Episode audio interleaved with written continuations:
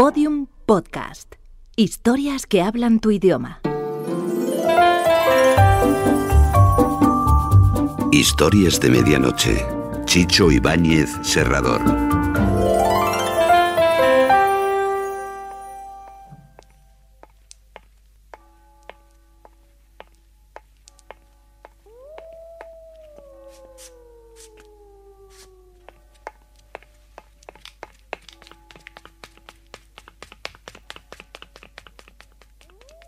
Historias de medianoche.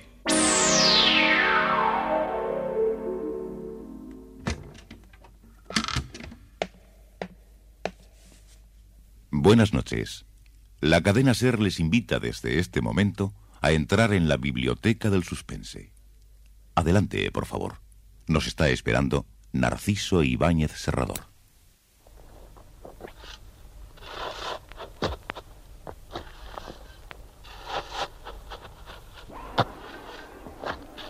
¿Escuchan ustedes? Pues sí. Están excavando una fosa en el jardín de Freddy Beasley. Y por eso se habían reunido un grupo considerable de vecinos en la verja de entrada. El fiscal cree que la esposa de Freddy está enterrada en el jardín. ¡Pasa prisa! Hay que profundizar más en este hoyo. El comisario de Steel Village, Un guion de Joaquín Amichatis. con la actuación de José María Escuer y Francisco Portes.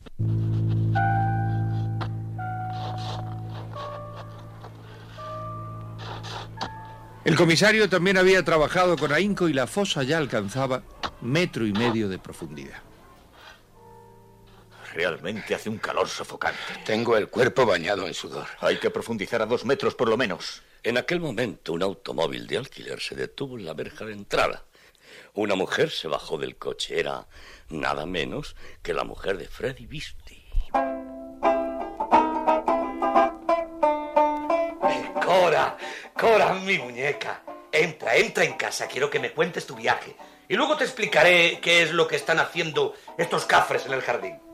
Tapen ese agujero lo más a prisa posible, muchachos. ¡Rápido, rápido! Entramos al ataúd, señor. ¿Dónde está el cadáver? Váyase con su cajón a otra parte y enciérrese usted mismo si quiere. Desaparezca, amigo. Van a tener que pagarme 120 dólares. No estoy para perder el tiempo.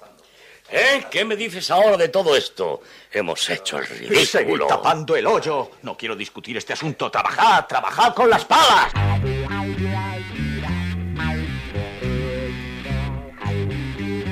Dos días más tarde, Freddy Beasley, por, por intermedio de un abogado de Dogesville, entabló un pleito contra el fiscal Rudy Pearson y el condado.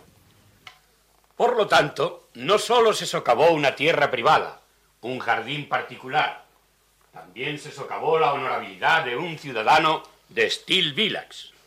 Se le acusó de un crimen que nunca cometió. Y por el contrario, la autoridad, abusando de una orden absurda, destrozó la armonía de un jardín. Por cada diez petunias destruidas, muere una mariposa. Por cada mariposa muerta, desaparecen cien especies futuras. Por lo tanto, mi cliente acusa al condado de destrucción de naturaleza privada y al fiscal Rudy Pearson de cruel calumnia y deterioro mental.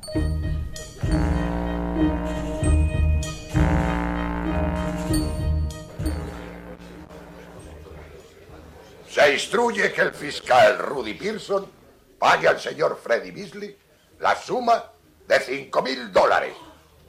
Se cierra la causa.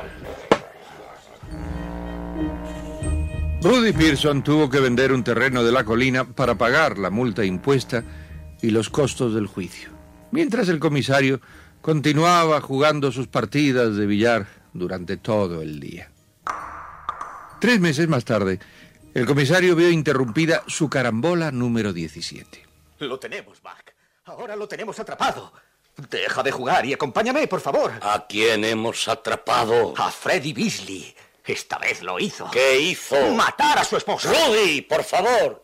No sigas con ese lío. Ya te empeñaste para pagar los siete mil y tantos dólares y casi te expulsan de tu cargo. Esta mañana vino a verme la vieja Molly. Ese pajarraco otra vez. Ahora tiene testigos. Es diferente. ¿Testigos de qué? Del disparo. Anoche sonó un disparo en la casa de Freddy y acto seguido excavó otra tumba en el jardín. ¿Otra tumba? Y la esposa no está en la casa. Ahora es seguro, seguro. La mató, escucha, y la enterró. Me temo lo peor. Lo peor para ti, Rudy. Eh, quiero que me acompañes para interrogar a Freddy. Vamos a acorralarlo. Y fuimos. Freddy Beasley nos recibió con una leve hostilidad y, naturalmente, con muy poca educación. Mi mujer se fue a casa de su hermana en Springville. ¿Podemos llamarla por teléfono? Lo dudo. Nunca he tratado de llamarla porque suelen estar por el bosque la mayor parte del día. Anoche, señor Beasley, sonó un disparo en esta casa. Sí. Disparé mi pistola. ¿Contra quién? Por favor, señor fiscal, contra nada importante. Disparé a una rata que me apareció en el dormitorio. Fuimos a la habitación y vimos la cama sin sábanas y en el colchón un agujero. ¿Dónde están las sábanas? Las quemé esta mañana. Se mancharon con la sangre de la rata. Ay, les rogaría que no me molestaran demasiado. Recuerde, fiscal, que tuvo que pagarme cinco mil dólares y más de dos mil a los abogados. Le diré lo que pienso, señor Beasley. Tengo la corazonada que la primera tumba que abrió fue una coartada. Pensó que morderíamos el anzuelo y lo hicimos. Ahora está muy seguro pensando que no nos atreveremos a hacer una investigación, pero se equivoca. Todavía soy el fiscal y voy a cumplir con mi deber. No venga a mi casa con discursos de campaña electoral. De todos modos, no pienso votar por usted. No me interesa su voto, señor Beasley. Solo me interesa saber por qué hay una bala en el colchón de la cama de su esposa, y por qué no están las sábanas ni su mujer, y por qué demonios hay otra tumba en su jardín. Cuéntenos esto y lo dejaremos tranquilo. No tengo nada que contarles. Ya les dije todo. Maté a una rata, quemé las sábanas y Cora está en Springville. ¿Por qué no se van de una vez? Usted a jugar al billar y usted a holgazanear a su despacho. Dedíquense a procesar a los que aparcan los coches en lugares prohibidos. Para eso sí que tendrán talento. El fiscal y yo abandonamos la casa de Freddy por la calle Rudy Pearson maldecía en voz alta. Ojalá se lo tragara el infierno. Es un tramposo, un ladrón, un sinvergüenza. Cálmate, Rudy. Y olvídate del asunto. Esto tiene olor a quemado. ¿Olvidarlo? ¿Dejar tranquilo a ese asesino? Ahora mató a su mujer. Escúchame bien, McMurray. Ahora es verdad. Ahora la mató. Y mañana mismo conseguiré del juez una orden para excavar la segunda tumba. Acuérdate de lo que pasó hace tres meses. Hicimos el más espantoso de los ridículos en ese jardín. Me arriesgaré otra vez. Tengo que llevar a ese hombre a una celda de Alcatraz, lo juro. No se burlará de mí. Rudy Pearson esperó cinco días más. La esposa de Freddy no apareció. La cotorra Molly me paraba por la calle todos los días. Es que la justicia no existe en este pueblo, comisario. Van a permitir que asesinen a una mujer honrada y la entierren en el jardín sin que ustedes muevan un solo dedo para castigar al culpable. Y el viernes volví a insistir la vieja cotilla. Es vergonzoso. No votaré por usted ni por el fiscal en las próximas elecciones. Todo el pueblo los repudia. Dejar que un asesino viva en libertad, burlándose de la ley, no hay derecho.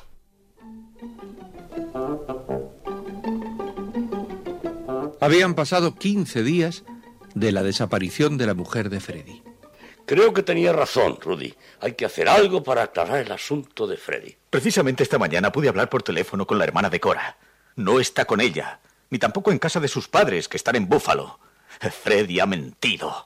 Tiene suscrito un seguro de vida mutuo por 55 mil dólares. Y la justicia declara muerta a una persona que desaparece más de tres años. Y reunimos de nuevo a los hombres con las palas. Y la carroza fúnebre se apostó en la puerta de la casa de Freddy Beasley. Y no solo la carroza fúnebre, todo el pueblo se congregó en la calle para ver el resultado de las excavaciones. A sacar tierra, muchachos. Aquí quiero un hoyo de cinco metros de largo por dos de profundidad. Y comenzaron a remover la tierra.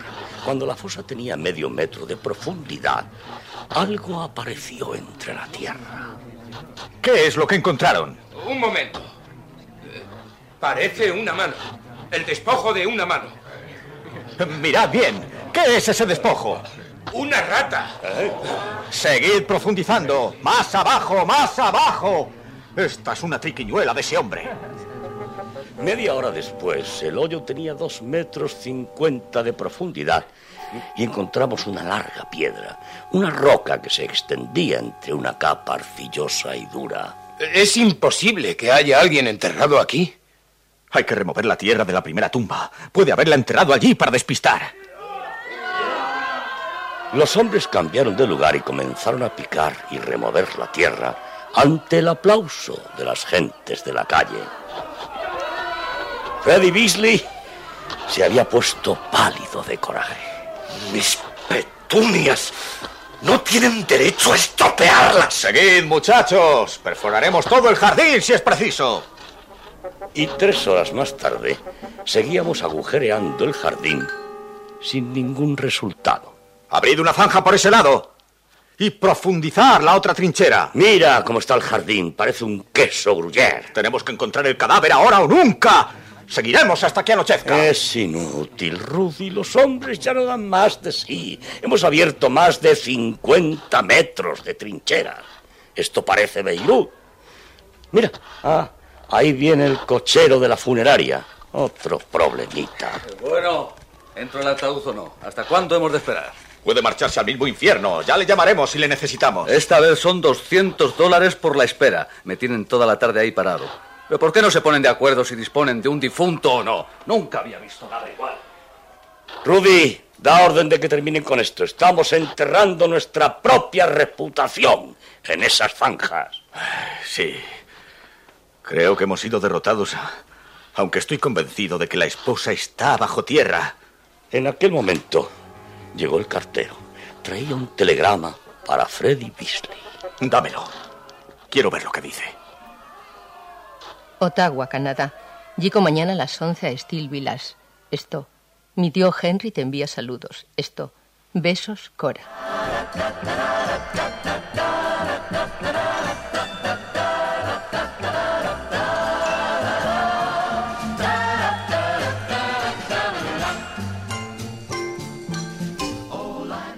La esposa de Freddy llegó al día siguiente con un abrigo de nutria y dos días más tarde se inició un nuevo juicio contra el fiscal del condado. El abogado Stettinius estuvo esta vez francamente demoledor. Y por eso, por faltar el más elemental respeto a la condición humana, es que pido 50 mil dólares para el afectado Freddy Beasley. El jurado deliberó solamente 45 segundos. Silencio, por favor. Esta corte, viendo los antecedentes y atendiendo el veredicto del jurado, multa al condado de Old River con 6.783 dólares en favor del señor Freddy Beasley. Además, el fiscal, señor Rudy Pearson, pagará la suma de 10.000 dólares al afectado para restituir en parte los daños morales y materiales destruidos por la investigación judicial. Silencio en la sala. Advertimos al señor fiscal Rudy Pearson la posibilidad de que pueda ser exonerado de su cargo en una circunstancia similar. Se cierra esta causa.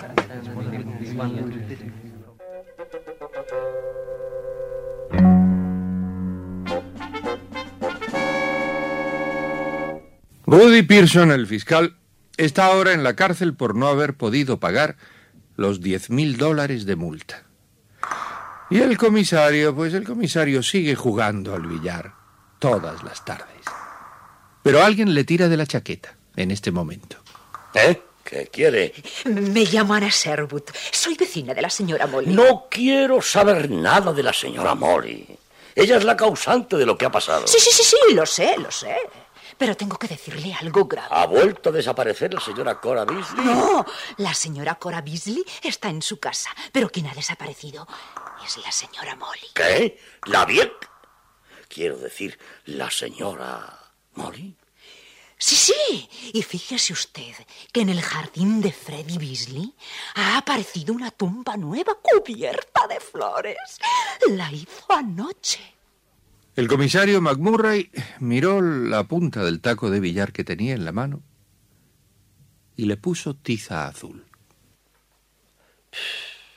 Váyase tranquila. No pienso mover un dedo en este asunto. Por nada en la vida trataría de pedir una orden judicial de excavación para el jardín de Freddy Beasley. ¿Me entiende? Por ningún motivo. Por las noches, Freddy Beasley, cuando riega las plantas del jardín, murmura muy bajito, eh, lanzando agua sobre un tercer montículo lleno de petunias. ¿Te gusta la ducha, vieja urraca? ¿Te gusta la ducha, vieja urraca? ¿Te gusta? Pues sí, en el pueblo había ocurrido de todo durante aquellos seis meses y medio.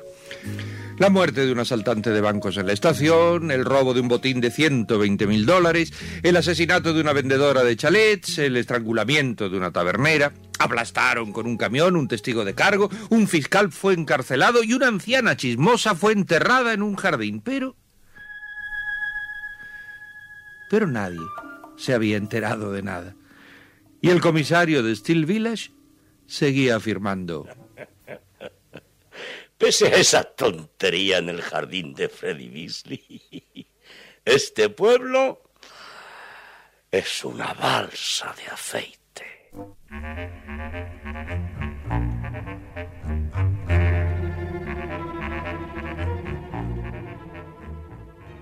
El comisario de Steel Village. Un guion de Joaquín Amichatis. Con la actuación de José María Square y Francisco Portes. Y las voces de Mariano de Diego, José Laoz, Rosa María Belda, José María Molinero, Eduardo Martínez, José Enrique Camacho, María Belenda y Fernando Gómez Herranz.